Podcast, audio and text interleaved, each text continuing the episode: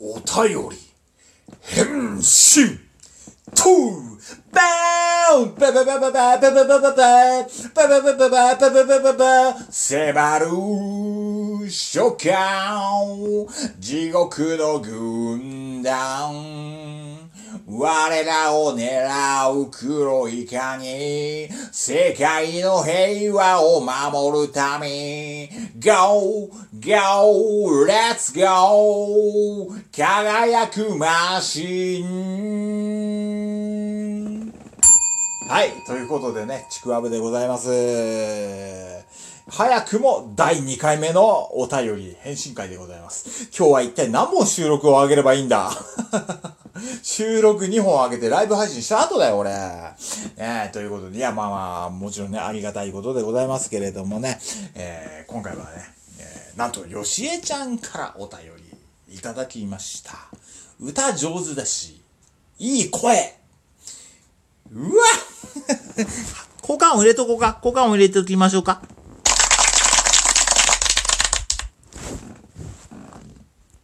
はい。ね、いろいろ、今、ちょっとマシントラブルです。機材トラブルですよ。一瞬間が空いたのはね。使い方がまだよくわかってない。収録のね。えー、ということでございますけれどもね。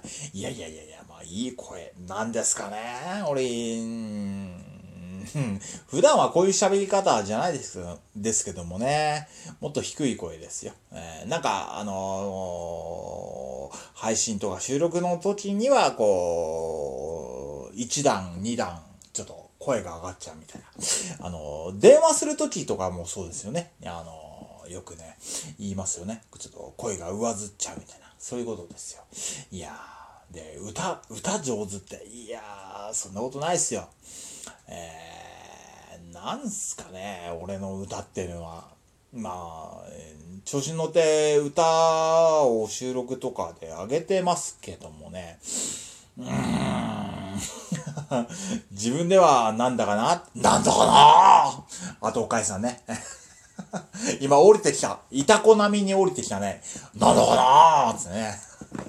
っていう感じですよ。自分で聞いて。本当に皆さんのね、お耳を汚してるんじゃないかっていうのはちょっとありますけれども。えーまあ、歌うこと自体は本当に好きでね。うん。まあ、カラオケとかも、まあ今はね、この状況でちょっと解除されたのかな。まあいけるっちゃいけるのか。まあ、また行きたいなとは思うんですけども、歌は大好きで。あ、そうそうそうそう。一回あの、ライブ配信でもちょっとこういう話したことがあるんですけども、私ね、あの、小学生の時に、何年生頃かな？小学校5年生ぐらいの時ですか。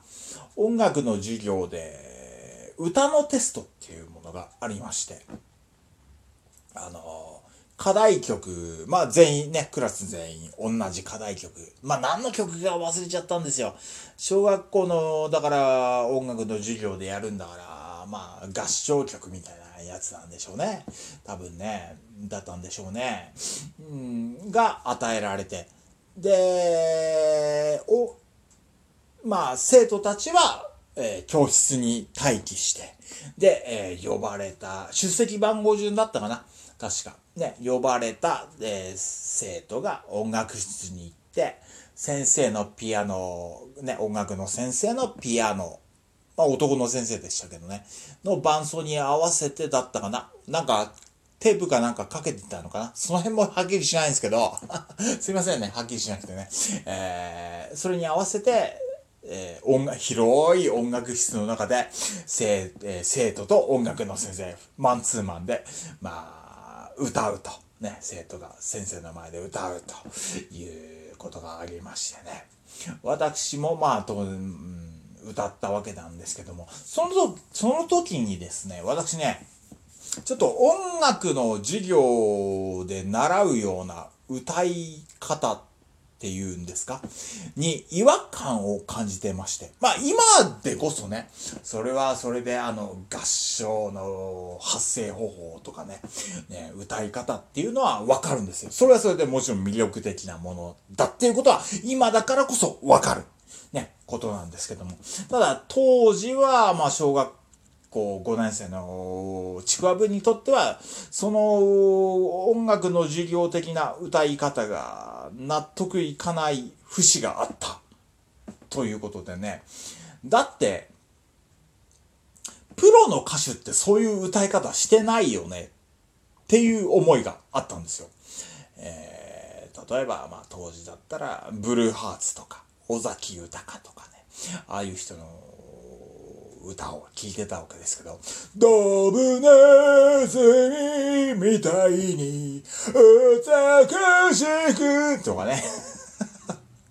こんな歌い方さ、学校じゃ習わないんですよ。教えてくれないじゃないですか。とかまあ普通にあのヒットしてる曲もそうですよ。ポップスとかロックであるとか、ね。そういうプロの歌手の歌い方ってもっと違うんじゃねえの？みたいなのがあって。まあだから、私どっちかというと引っ込み思案なタイプではあるんですけども、まあ他の生徒が聞いてもいないし、俺と音楽の先生、マンツーマンの空間の中で歌うわけだから、まあ、いいんじゃねえかなと思って、私の思うように歌ったんですよ。あのー歌を、自分の思うような歌い方で。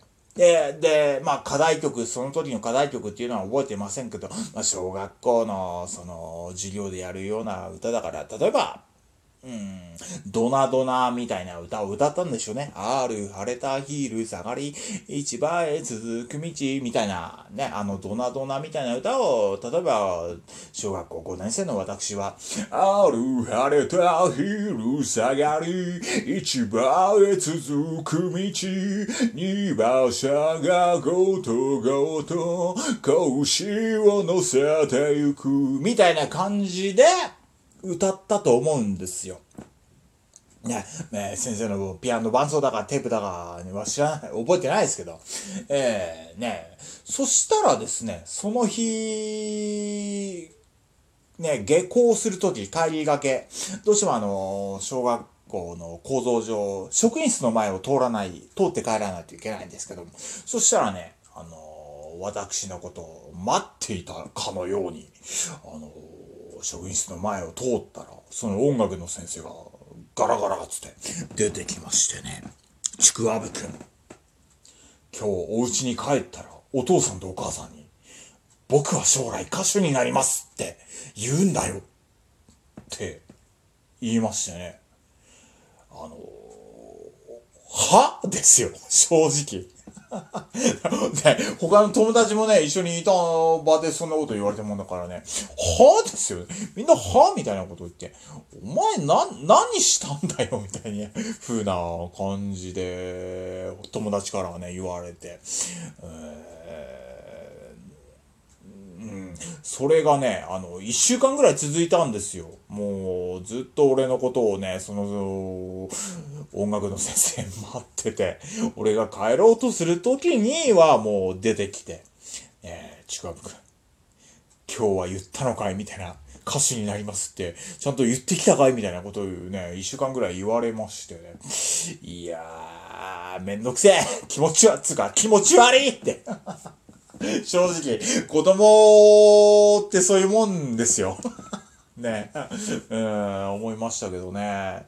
そうか、そうか。なんか、音まあ、うまいとは思わなかったですけど、俺はね、個人的には。でも音楽の先生からしてみたらちょっとそういう歌い方をしてきたっていうことが衝撃だったのかな、何なのかな、と思いますけど。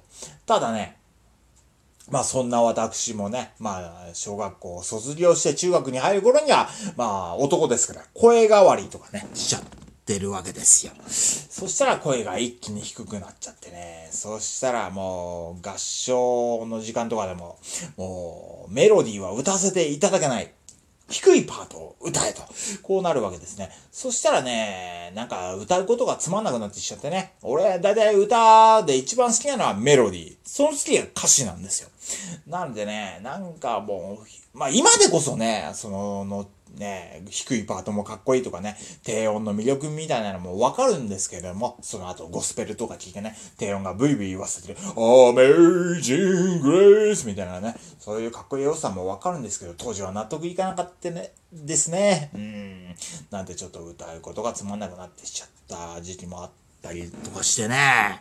えー、なんですけども、またこうしてね、ラジオトークというものを始めさせていただいて、まあラジオ配信、あるいは収録を通して、こう、歌っているものを皆さんに聞いていただけて、だけで幸せなことなのに、こうやってね、えー、うまいね、とかね、いや、いい歌だねって言ってもらえるのは本当に幸せ、ね、ありがたいことだと思います。いやー、だからこれからもね、歌っていって、い、よろしいんでしょうか？ね、おい、いや、ありがとうございます。本当に聞いていただいて、ね、ありがとうございます。皆さんに感謝です。ね、ね、よしえちゃん本当にお便りありがとうございました。素敵な感想ありがとうございました。ということで、回目。2回目の返信会だよ、これ。ね毎回でも返信は、これからは極力していきたいなと思います。皆さんのね、お便りありがたく受け取っております。ということで、よしえちゃんありがとうございました。どうも、ちくわぶでした